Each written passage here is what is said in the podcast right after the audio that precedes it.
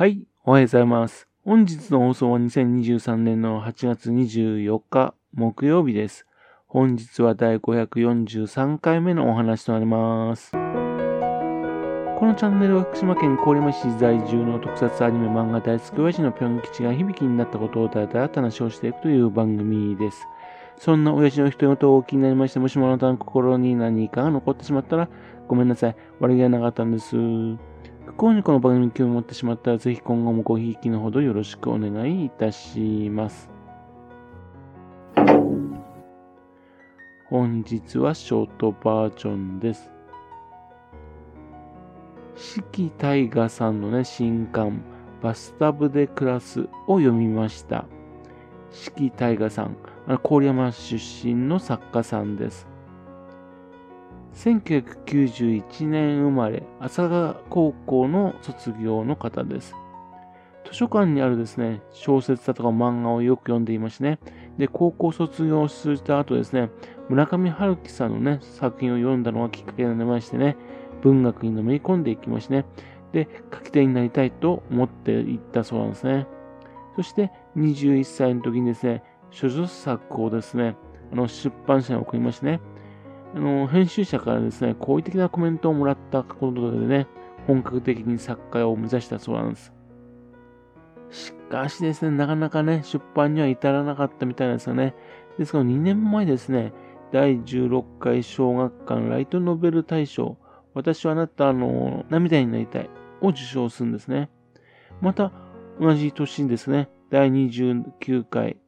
角川電撃小説大賞金賞ミニは猫の瞳の中に住んでいるの受賞ということですね。二つの賞をですね、ダブルで受賞するんですよね。で、それぞれ出版されたわけですね。で、受賞後ですね、本格的に書いたのが今回の本って形になります。バスタブで暮らすはですね、ガガガ文庫、そちらの方で出版されました。814円です。私はあなたの涙になりたいと同じですね、柳末さんの表紙、口へイラストも同じなんですね。私はあなたの涙になりたいはですね、このライトノベルがすごい2023でですね、総合新作部門で第1位だったんですよ。というわけでね、あのガガガのね、2作目っていうのね、非常に注目を浴びている状態で出版された本です。ストーリーはですね、磯原メダカというですね、郡山出身の22歳の女性がですね、仙台で働くことになるんですがね、上司のパワハラのためにですね、1ヶ月でね、心にね、傷を負ってしまうんですね。そして、引きこもりになってしまうと。引きこもりって言ってもですね、実家のバスタブの中なんですよ。その引きこもりをですね、優しく見守るのはですね、のその家族たち、それと隣人、友人たちなんですね。バスタブの中に入ってもですね、ネットを通じてですね、VTuber としてもね、世界に広がっていくこともしていきます。その時にですね、母が病気になってしまって、というあらすじなんですね。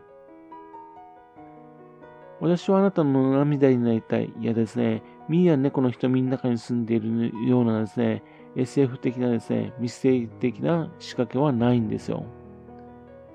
SF 的なものをなくしたとはいえですね、現実世界の方はですね、コロナだとかね、ロシアのウクライナ侵攻だとか、あるいは VTuber だとか、ドローンなどですね、うん、社会だとか技術がね、政府的なものがね、うん、起きていますんで、それを取り込んでいるんで、刺激的なんですね。また、主人公はですね、見た心象風景がですね、そのままそこにあったようなね、描写がされるっていう手法をしているんですね。白日夢のような感じなんですよ。こういう手法はですね、これまでもね、多くの作家によってね、なされてきましたけどね、ライトノベルに持ち込んだっていうのはね、ちょっと挑戦的かななんて思いました。まあ、ライトノベルについてね、詳しくないので、ね、ちょっともしかして前例があるかどうかはわかりませんけどね。今回もですね、私あなたのについてですね、小説の舞台はですね、郡山なんですよ。だけどもですね、バスタブの中で生活しているんでね、あんまりね、郡山市のね、描写は少ないんですね。それに代わってですね、今回はですね、両親がいわき市出身っていうのね、いわき市の描写が多いんですね。例えば、いわき市のね、エナっていう地域、港の方ですかね、そちらの方だとかね、あるいはですね、アクアマリン福島とかとかね、そういうのが登場してきます。読んでみて一言で言うならですね、少年向けライトノベルであるガガガ文庫じゃなくてですね、普通に小学館の文庫から出すべきじゃなかったかなというふうに気がするんですよね。ストーリー的にでもですね、女性にヒットしそうな内容となってるんですね。ですんで、女性に手に取ってもらえるね、ようにすべきじゃなかったのかなというふうに思うんですね。作者がですね、今後、ライトノベルの作家の方で行くのか、一般小説の方で行きたいのかね、ちょっと気になるんですね。かなりですね、一般の方にね、行きたそうな感じなんですかね。そういうと気になるといえばですね、後書きでちょろっと書いてるんですかね。弟はライトノベルを出版していますって書いてるんですよ。弟さん、ライトノベル作家なんでしょうかね。そこもちょっと気になります。というわけですね、今日はですね、郡山出身の四季大河さんのね、新作、バスタブで暮らすを読みましたという話でした。興味ありましたね。ぜひ読んでみてくださいね。はい。それではまた次回よろしくおぷん吉のお宝話をお付けくださいね。本日もお聴きくださいまして、誠にありがとうございました。